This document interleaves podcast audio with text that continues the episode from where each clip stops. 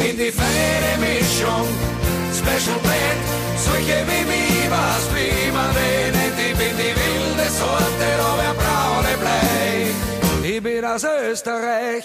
Servus, liebe Austropop-Caster. Da ist der Andi Zaratnik. Ihr wisst ja, wir machen da regelmäßig Wanderungen von einem legendären Boden zum anderen. Diesmal hat es uns in die Steiermark getrieben, nach Feldbach. Nicht zum Zwieback, sondern ins geheime Wohnzimmer des Texters der ERV, Thomas Spitzer. Ich freue mich sehr, dich nach längerer Zeit wieder zu sehen. Und wie ich vernommen habe, und ich wusste es nicht, es ist ja quasi da der Esszimmer. Das, das ist eigentlich seit über 30 Jahren mein Österreich-Domizil und es hat schon viele lange Nächte gesehen. Wir sind, um das zu erklären, in Feldbach. In Feldbach. Im Gasthaus. Scheitei. Bei einem sehr lustigen Hausherrn, muss ich sagen, ich bin bei der Tür reingekommen, das erste hat mir ein Bier in die Hand gedrückt. Ich habe gesagt, tut mir leid, ich muss fahren. Das hat er von mir gelernt. Allerdings, ich hatte den Vorteil, dass ich ja einen Stock oberhalb wohne, das heißt, ich brauche ja. nicht mehr fahren. Aber er hat mir dann gesagt, ich, ich bin gerade in der Gegend mit den höchsten Leberwerten. Ja. Und da habe ich mich natürlich sofort daran erinnert, an da, dieses Geld oder Leben war ja immer wieder so ein bisschen so ein Wortspiel mit Geld oder Leber. Da, ja, die Assoziation ist nicht ganz falsch, ja. Hat das seine Wurzel auch hier? Äh, eigentlich schon, weil, warte mal, wann das ist rausgekommen? Vor Nein. 35 Jahren? Nein, das und ich bin erst seit 32 Jahren da. Aha, aber also, die, die Leber ist mit hierher. Nein, das ist also meine ist ja. Dafür für meinen Lebenswandel noch sehr in Ordnung, das passt schon so. Aber ich sag, ist da nicht, glaube ich, morgen fange ich nächstes Leben an, auch drauf? Morgen ist drauf. Geburtstagsalbum. 35 Jahre ist es ja. Man glaubt, es kommt. Das ist schier. Also, nein, nicht das Album, das ist hervorragend, auch gut ja. gestaltet ich glaube, Spitzer hast du das gemacht? Ja, ja, Nein, den aber den dass das schon 35 Jahre, ja, 35 das Jahre. ist, naja gut. Aber morgen fange ich ein neues Leben an. Du hast das vor nicht allzu langer Zeit das letzte Mal offiziell vor Publikum gesungen. Eigentlich ist es ja quasi die, die überparteiliche Hymne aller Österreicher, nachdem 50 Prozent eh mhm. an der Grenze zum leichten Alkoholismus stehen und viele auch Akademiker haben gedacht, das sei ein, ein uraltes Wienerlied, bis sie draufgekommen sind, das ist von der ERV. Und der Vorteil einer aus dem Kabarett stammenden Band ist halt, dass wir können alles bedienen. Du kannst eine Rocknummer machen, du kannst bis hin zum Wienerlied, also wir haben ziemliche Nadenfreiheit. Und dieses Lied war halt dann immer unser Schlusslied, seitdem ich denken kann, weil das war dann immer die Einladung, alle also Mitwirkenden, die, das ganze Personal hinter der Bühne auf die Bühne zu holen und das ist, sollte es noch eine Wiedergeburt der ERV geben, was ich nicht glaube, dann wird es wieder die letzte Nummer sein. Aber es gibt eine Geschichte, eine Entstehungsgeschichte, dass das Lied überhaupt auf dem Album drauf ist. Ich nehme einmal an, du meinst die Geschichte, wo wir beim Müller-Peter, der wirklich also alles, was in Österreich Rang und Namen hat, aufs Beste produziert hat. Und der war mit allem einverstanden, nur mit dieser Nummer nicht. Und hat er gesagt, ihr seid ja nicht der Hodenau oder sonst wer. Will der Spitzer jetzt der ERV das Grab schaufeln? Habe ich gesagt, lieber Peter. Und der Peter war genauso schwierig, wie man mir auch nachsagt, ich sei schwierig. Und ich gesagt, Peter, und das war zwei Uhr morgens, habe ich gesagt, Peter, gib mir eine Chance, eine einzige. Habe ich gesagt, Nino, du setzt dir ans Piano. Klaus, du setzt dir auf den Barhocker, habe ihm einen Whisky in die Hand gegeben. Und gesagt, jetzt steckt dann Chick ein, damit das Ganze irgendwo, damit du in die richtige Stimmung kommst. Denk an den Dean Martin, Dean Martin ja. Und sing das. Das war der erste und letzte Take und so wie auf der Platten ist, das war das. Dann hat er gesagt, okay, jetzt können wir mit der ERV aufhören, jetzt sind sie völlig verrückt. Dann kam seine Lebensgefährtin vom Schurfix zurück. Wurzel Klingor. Genau. Fernsehproduzent. Kommen sie ja. beschwingt so um halb drei einer und sagen, na, was habt ihr heute gemacht? Sagen, na, jetzt spüre ich euch vor, der Spitze ist deppert worden, den letzten Schatz. Die hören sich es an und sagen, aber so, also so, ganz so, ganz so schlecht ist das nicht. Am nächsten Tag kommen wir wieder ins Studio, sagt er, ich glaube, da ist uns was gelungen. Weil morgen, ja morgen, fange ich ein neues Leben an. Und wenn nicht morgen,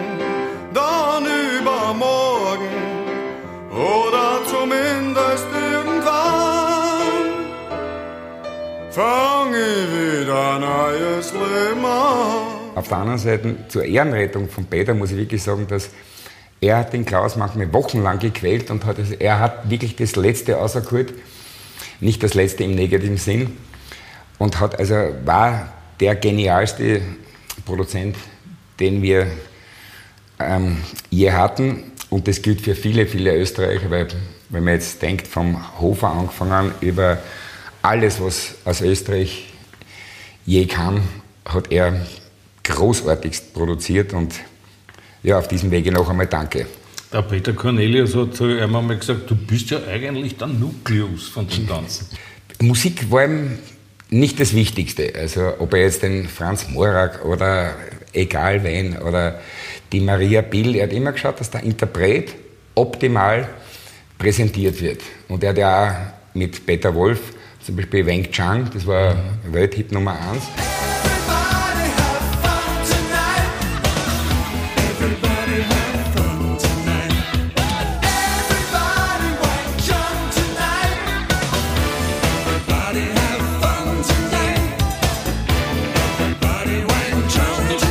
Von Opus brauchen wir nicht reden. Er hat jeden Künstler, wobei das Wort Künstler mag ich nicht, Musikanten, sagen wir mal so, bescheiden, das richtige Gewand geschneidert. Er hat immer geschaut, dass der hat gesagt, Hirsch klingt so, Opus klingt so, Ambros klingt so, und er oder SDS, die, die, die, die für mich wohlklingendsten Lieder waren, die der Peter Müller gemacht hat. Mhm. Nichts gegen Christian Kolonowitz. Nein, ich meine ich nur, er hat genau gewusst, wichtig ist die Geschichte, der Interpret.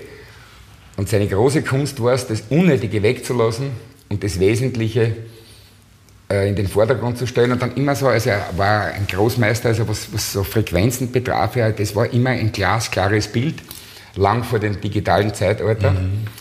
Und er war schon also ein unglaublicher Mitgestalter der österreichischen Rock- oder Popgeschichte. Bevor ich dich frage, ob nach 40 Jahren nach dem Lied Morgen wirklich ein neues Leben angefangen hat, möchte ich ganz gerne einmal zurückgehen, ja? Jahrzehnte zurück. In eine Zeit, wo ihr, soweit ich mich erinnern kann, eure Magister, eure Ausbildung mit einem künstlerischen Werk abgeschlossen habt. Das habe ich, glaube ich, schon entdeckt. Das war dieses. das Leben ist ein Leib, ist ein Hungerliebe. Life ist das Leben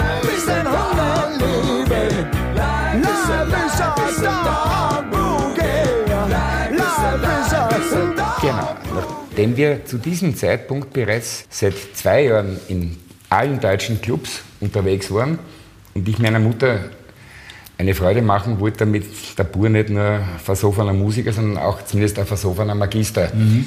wird. Dann habe ich dann irgendwo alle meine Grafiken und Bühnenbildentwürfe zur Abschlussarbeit dort eingereicht und so quasi war also das, was mir zu dem Zeitpunkt wichtig war, die ERV dann auch meine Diplomarbeit und so, ja, hat meine Mutter ihren Frieden gehabt und ich mein Diplom. Da hat es einen 16-seitigen Comicstrip gegeben, mhm. also drinnen und habe dann ja, aus der Not eine Tugend gemacht und bin knapp vorbeigeschrammt an einem Staatspreis, weil die Professoren gesagt haben, endlich einmal was anderes.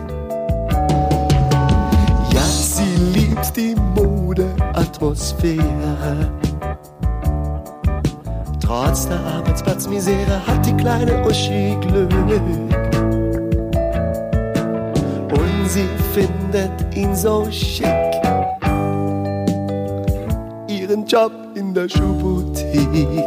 Wir haben ja dann auch in der Folge auf den Zeichentischen mhm. der angewandten Kunst eine Bühne baut und die ERV die Programm tut dann. Aber der Gofi, ich meine, der schaut halt aus wie der Gofi, aber ist, ich, ist, er knapp vorbei am Gofi? Nein, ich, ich habe schon bewusst, also irgendwie den ja. Nummern, weil das war immer mein absoluter Liebling, aber er ist kein absolutes Plagiat, aber nachdem wir das Rock-Comics also genannt haben, das Tun der ERV. Sagt jetzt was, das ist ja die Nachpressung. Ja, das ist die Nachpressung. I bei mir daheim unter dem Buchstaben E steht's Original. Das, das ich natürlich nicht habe. Das ist, finde ich total unfair. Hat auch ein foliertes Cover, ja. Das ist ja einfach ein Laserdruck. Ne? So. Und das hat noch fängt natürlich an, sich aufzulösen im Laufe der Jahrzehnte. Wir haben das im Magic Studio in drei Tagen aufgenommen, das Album. Da hat es, glaube ich, 13 Plattenfirmen in Österreich gegeben und alle haben gesagt, ein durchaus interessantes Kabarett, braucht keine Sau und damit wird man nie Geld verdienen. Das war, also haben wir gesagt, dann machen wir es halt auf billig, auf einer Achtspur. Und was ich dem meinem lieben Freund Boris Bukowski nie verzeihe, der hat dann die Originalbänder an Harris Tanzkapelle um 500 Schilling verkauft, weil dann irgendwann einmal, wie wir dann also sehr populär wurden, sondern gesagt, du, wir könnten die ein bisschen überarbeiten. Und er hat gesagt, ich, ich glaube, das geht jetzt nicht mehr. von diesem ersten Album wurden wohlweislich von der Plattenfirma nach dem Pressen von 1500 Stück gleich die Matrizen und alles vernichtet, das gesagt haben, das wird eh nichts. Und da war ja der Wilfried, unser eben erster und damaliger Sänger, gerade also mit Heidelbeeren, und da, habe ich auch mittexten dürfen. Heidelbeeren, ich esse ab heute nur mehr heiße Heidelbeeren, auch wenn sie mir von euch schon lang verboten werden. Und ein für alle Mal möchte ich jetzt eines klären. Ich verzichte nie und nimmer auf die Heidelbeeren, denn Wiener Schnitzel möchte ich mich ab heute verwehren. Auch in Deutschland in den Charts und in Österreich eine ganz große Nummer. Und die waren überhaupt nicht erfreut, dass der Wilfried da also, also beim Kasperltheater mitmacht. Aber posthum muss ich dem Wilfried, das habe ich schon sehr oft gemacht, auch danken, weil er hat wirklich zur Zeit, wo er am Theater an der Wien in der Mayflower Hauptrollen gehabt und der ist wirklich mit uns auf Tour gegangen um kein Geld, weil er gesagt hat, Spitzer, du bist eine coole Sau.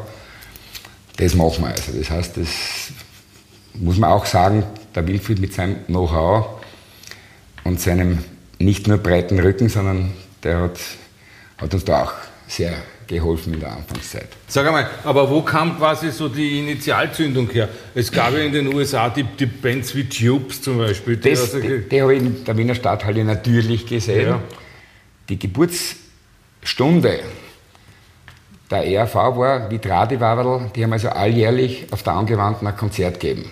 Und wie Stefan Weber und seine Gesellen habe ich gesagt, sowas gehört gemacht. Also das nachdem der Nino Holm, also quasi ist er wirklich mein absoluter Kreativpartner der ERV.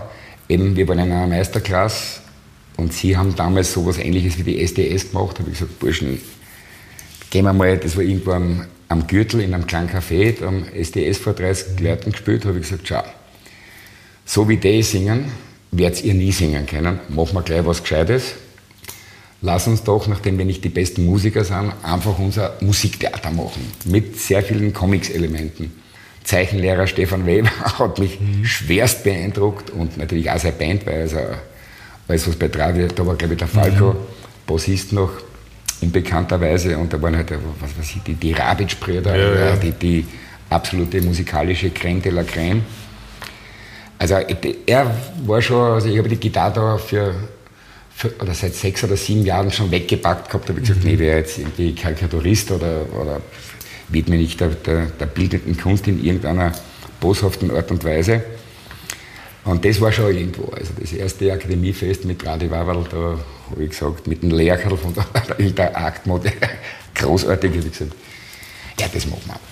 Aber da ist ja dann der Gerd einmal eingestiegen eine Zeit lang, ne? Ja, der Gerd ist eigentlich, aber der, der, beim, beim, beim Wilfried war es klar, dass, dass, dass er kann das nur für beschränkte Zeit machen. Das war ja eben dieses eine Jahr.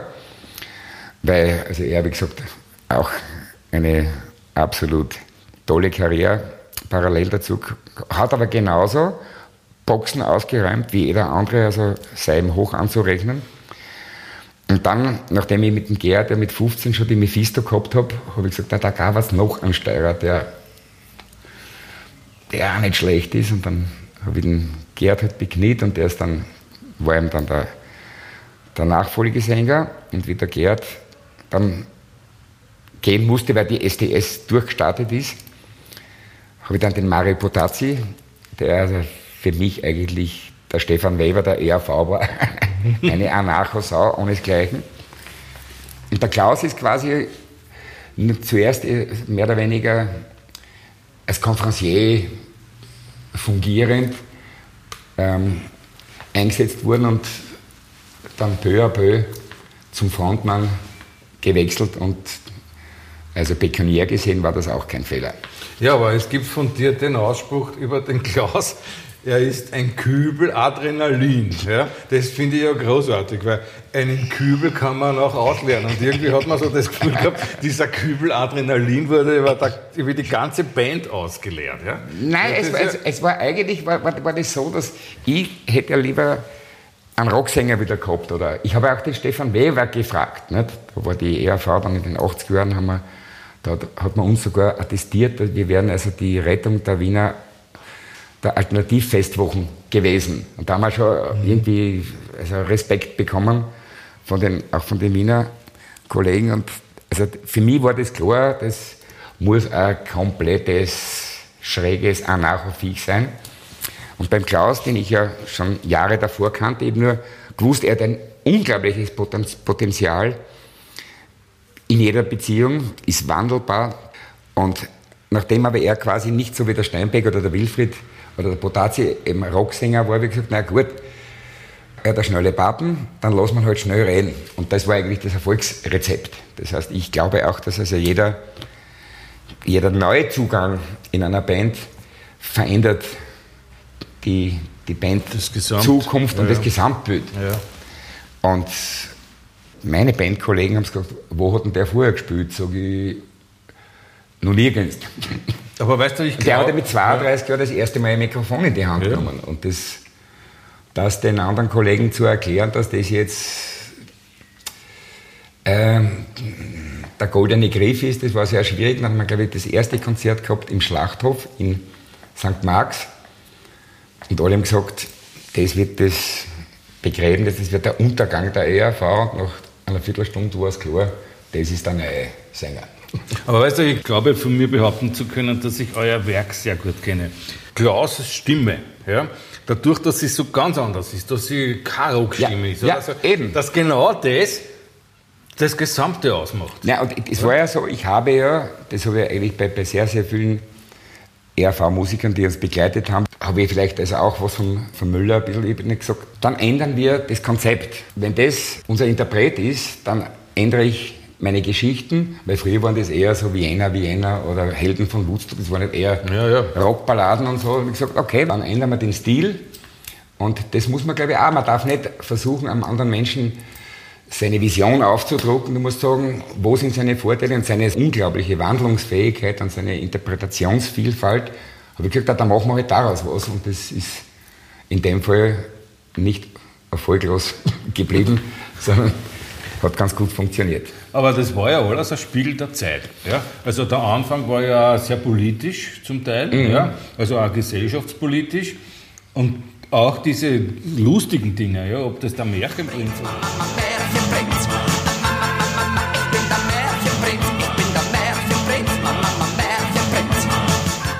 Das war ja auch gesellschaftspolitisch. Das war immer hintergründig. Ja? Das ist unterhaltsam. Also nur von der Oberfläche betrachtet lustig und es gibt ja ein, ein schönes Kompliment vieler, vieler junger Fans, weil auch in den 42 Jahren der ERV ist ja nicht das Publikum mit uns mitgealtert, sondern wir haben ja zum Schluss schon drei bis vier Generationen gehabt. Und die 17- bis 25-Jährigen, die mögen zum Beispiel die Hits überhaupt nicht. Die haben irgendwo bei den Großeltern dann halt so die Bio oder die irgendwas, mhm. das gefällt uns, das war halt inhaltlich sehr stark. Und die, die jetzt so um die 40, 50 sind, die sagen, als Kinder haben euch geliebt, weil ihr lustig seid. Heute verstehen wir euch. Also das heißt, es war ja. nicht immer nur oberflächliches Entertainment, aber halt so gut verpackt, dass es auch spielbar war. Ja, was für mich, was, es ist jetzt, versteh mich bitte nicht falsch, weil du bist ja auch mhm. Grafiker und, und in den Comics, aber für mich ist das auch immer vergleichbar mit dem, was der Dykes gemacht hat. Ich war ein absoluter Verehrer vom ja, weißt du, was ich meine? Da, da siehst du so einen Dicken mit so einem mit so einem mhm. Nashorn-Ding mhm. da vorne aus der Hose rausgekommen und du haust die ab. Ja? Aber was da dahinter steckt. Er hat ja die österreichische Seele seziert wie kein ja. zweiter. Und vor drei oder vier Jahren sind wir zusammengesessen, wie meine Ausstellung im Kremser Karikaturenmuseum. Museum, ja. Und er hat gesagt, wir sollten einmal ein Konzert machen. Haben wir gesagt, ist versprochen, wir machen gemeinsam ein Konzert und dann ist er leider verschieden. Mhm. Das war aber das erste Mal, dass ich ihn kennengelernt habe. Das war also schon in der Zeit kurz bevor er gelandet ist. Ja, und, und da habe ich natürlich dann auch gesagt, also du weißt schon, dass ich dich nahezu vergöttert habe. Er hat ja auch ein Cover gemacht, für, das war für die Gruftgranaten. Ah, kann mich erinnern, ja. Ja, großartig. Ja. Nein, nein, Teichse, da war schon völlig klar. Also ja. da, da gibt es sehr, sehr viele Schnittstellen, die da.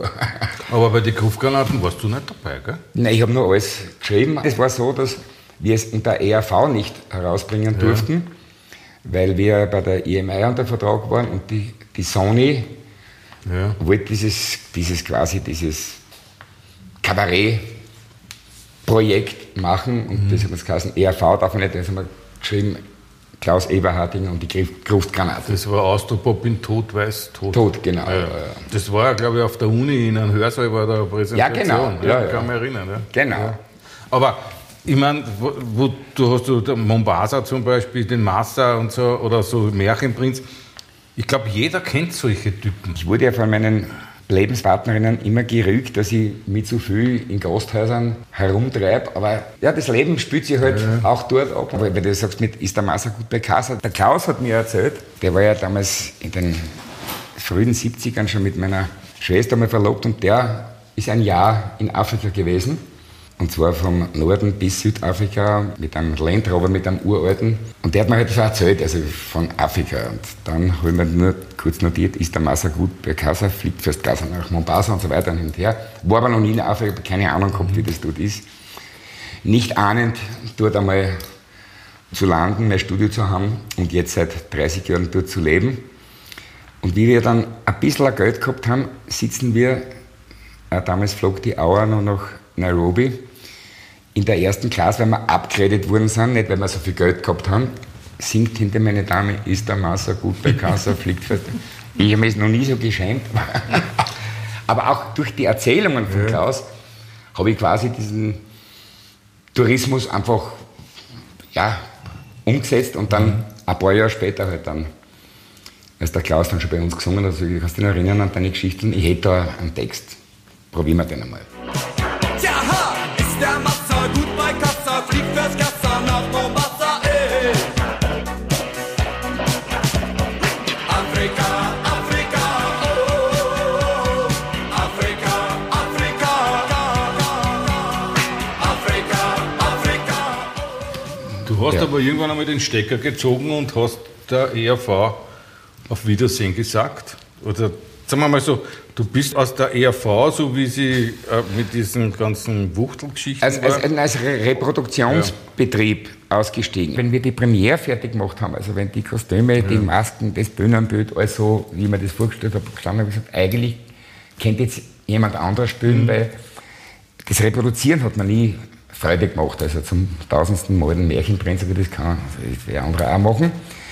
Ich sitze lieber in Kenia im Studio und mache neue Sachen. Und immer wenn ein neues Album fertig war, habe ich die ersten 40 oder 50 Konzerte, also die ganzen deutschen Städte, Österreich, Schweiz, mehr ist in der Regel nicht drin, mitgespielt und dann hat jemand übernommen, weil ich halt lieber gezeichnet, getextet oder komponiert habe.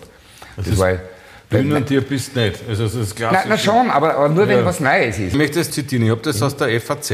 Da geht es um das Lied mit dem Lemo, ja, gegen den Wind.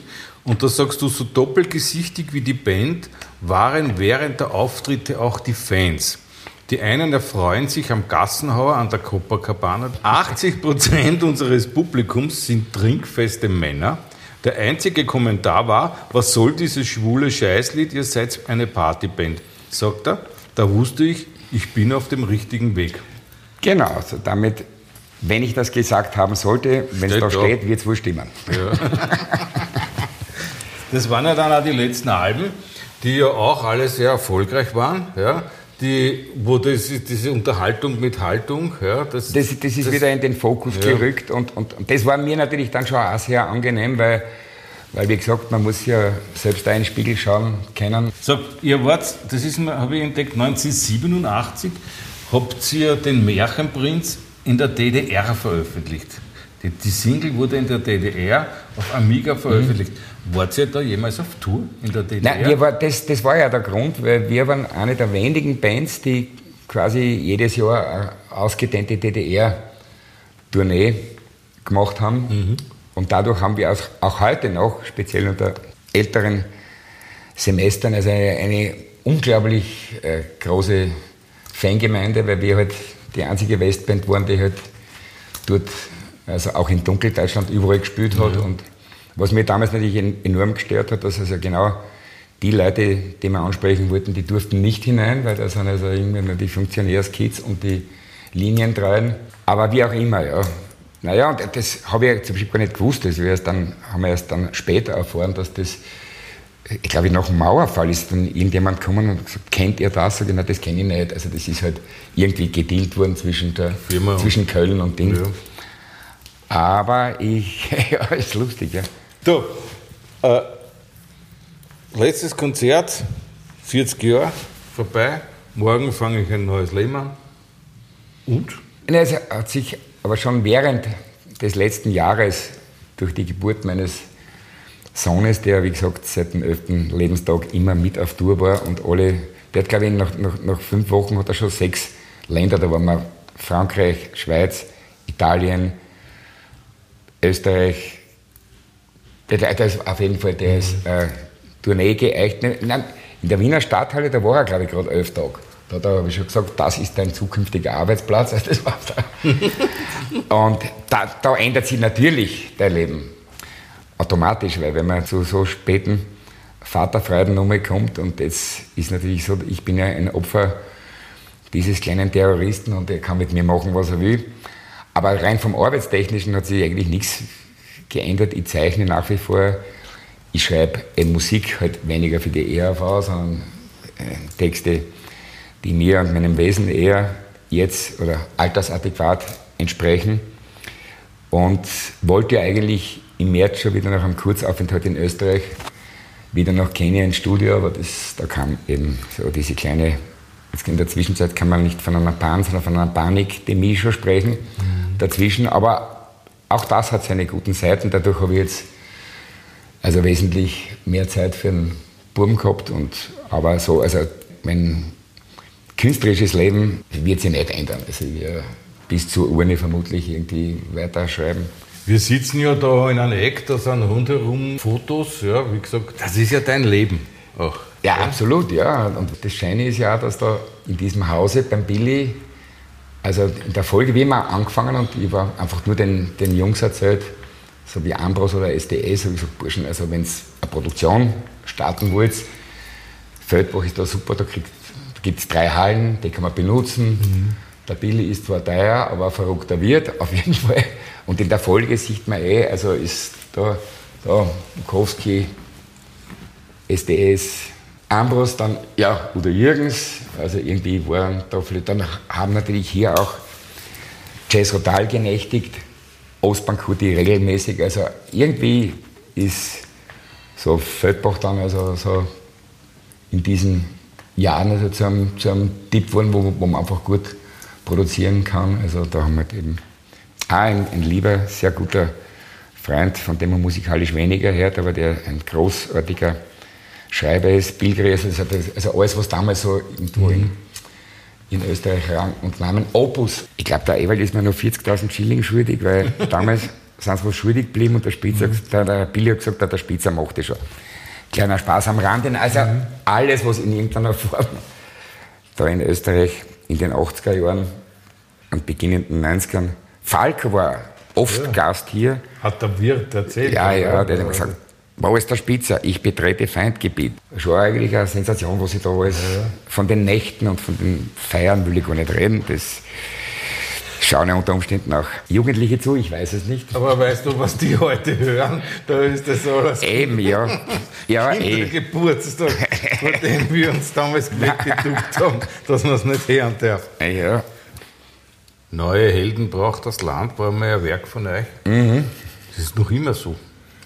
Ja, Ich meine, nicht nur, dass das nach wie vor existiert, aber es braucht auch wieder neue Helden, wobei das Wort Helden ist halt immer auch so. naja, das ist ja bei, bei, der ER, meine. bei der ERV ist ja das also meistens ironisch gemeint. Ich kann mich erinnern, das war letztes Jahr, wie du den, das Lebenswerk gekriegt hast und auch der, mit dem Lemo. Ja.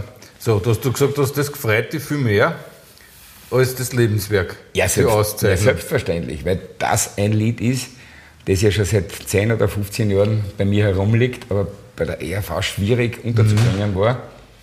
Und natürlich sind also die Liebkinder, wobei ich bin ja ein guter Vater zu allen meinen Elaboraten, aber dass, dass, dass ein Lied, das, das, das, das meinem Herzen näher ist als der hundertste Trululu, ich würde es jetzt nicht schlecht reden, Nein, das ERV, dass ich dafür also einen Preis kriege, das ist mir natürlich wichtiger.